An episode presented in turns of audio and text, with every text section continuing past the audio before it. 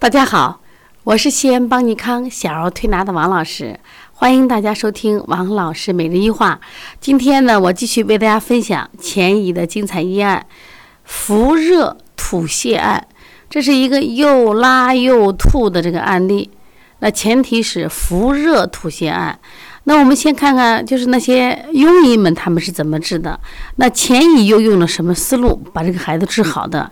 请仔细听啊，特别精彩。就广钦宅四大王公，武太尉，武太尉啊，过去呢，太尉是给小孩的命命的这个职位啊。过去这个皇亲贵族呀，这爸爸有职位，这小不点儿也有职位，所以这叫武太尉，病吐泻不止，又拉又吐，止不住。那么拉的大便是什么样子呢？水谷不化。并吐泻不止，水谷不化。如果是你，你会该怎么着呢？你会有什么样的思路呢？当时呢，把这些太医院的太医都请来，中医用补药，沿用姜汁调服之。中医说：“哎呀，一定要用补益的药，而且要用姜汁来作为引经药来给它调和呢。为什么呢？因为水谷不化呀，这应该是虚寒症了，是不是？那结果是什么样子呢？六月中服湿药。”一日一加喘吐不定，也就是吃完药以后呢，喘的更厉害了，病加重了，而且呢，吐更不吐的次数可能更多了，而且吐止不住了，还加了个喘。本来光是吐泻吧，现在是一日一加喘吐不定，喘加重了，吐还没有这个次数了。他是几月份喂的药啊？六月份喂的药，为什么问这问问这个呢？后面前医有话，然后这严重了，家长又着急了，赶紧把前医请来吧，把前医请来，前医一看，哎呀，这这是危险死了，这用错药了，当用良药治之。这医生们都不说不对不对不对，明明这个小孩吐泻多且顽固不化，应该补脾，怎么能用良药呢？这个钱乙说：“这个小孩之所以吐泻不止，是胃胃伤在热内也，就是他这个病在哪儿呢？病在内有热，所以才那个吐泻不止。应该用石膏汤三服并服，三服之三服煮一服一下喝了，就是一单喝量不够，要三服合一服。这个到底听谁的呢？听众太众太医的，还听钱乙的？这个。”这武太医的爸爸他也在看了呀，这个孩子的情况，我觉得应该是顽固不化，应该是什么症？应该是这个寒症，是不是寒症？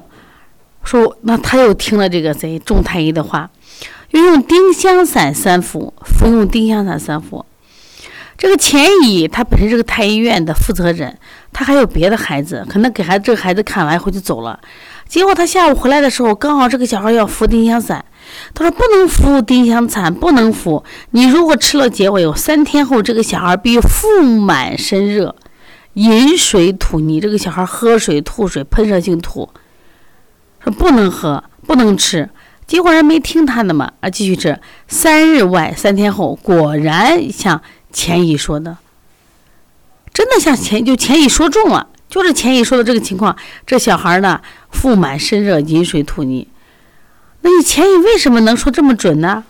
钱乙说，六月份热热得很，大暑地热，小儿易感暑热之邪，从而我认为呀是伏热在里，热伤脾胃而引起的大吐泻，是邪热不能杀骨，并非虚寒不能消骨嘛。所以用石膏汤。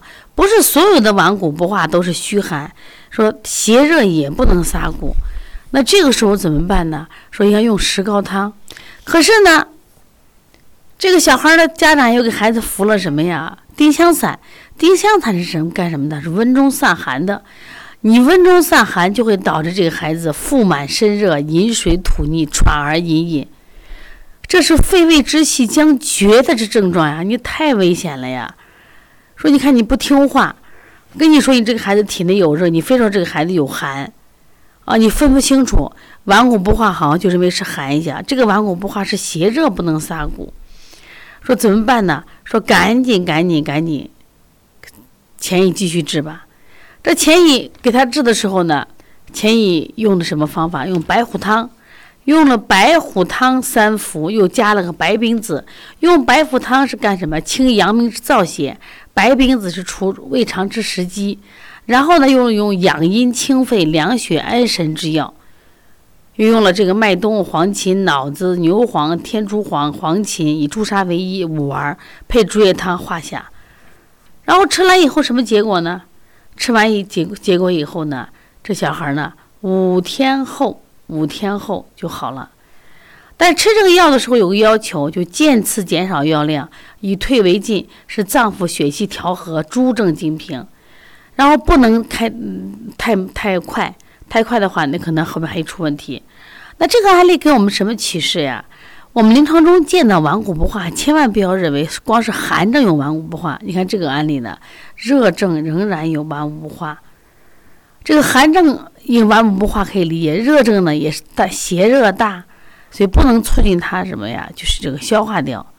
说因此呢，我们以后在判断的时候一定要考虑到什么呀？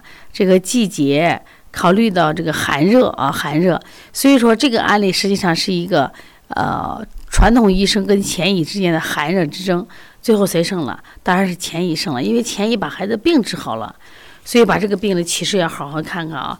到底其实可以咋判断？大便臭不臭？有没有口气？四肢热不热？肚子烫不烫？所以你把这些都看了，没问题，这小孩病症就准确了。这是一个伏热吐血哈，我们虚寒吐血知道了，受热也会吐血的，但是它症状是顽固不化，所以往往把顽啊顽固不化当了大头，那你非要出问题。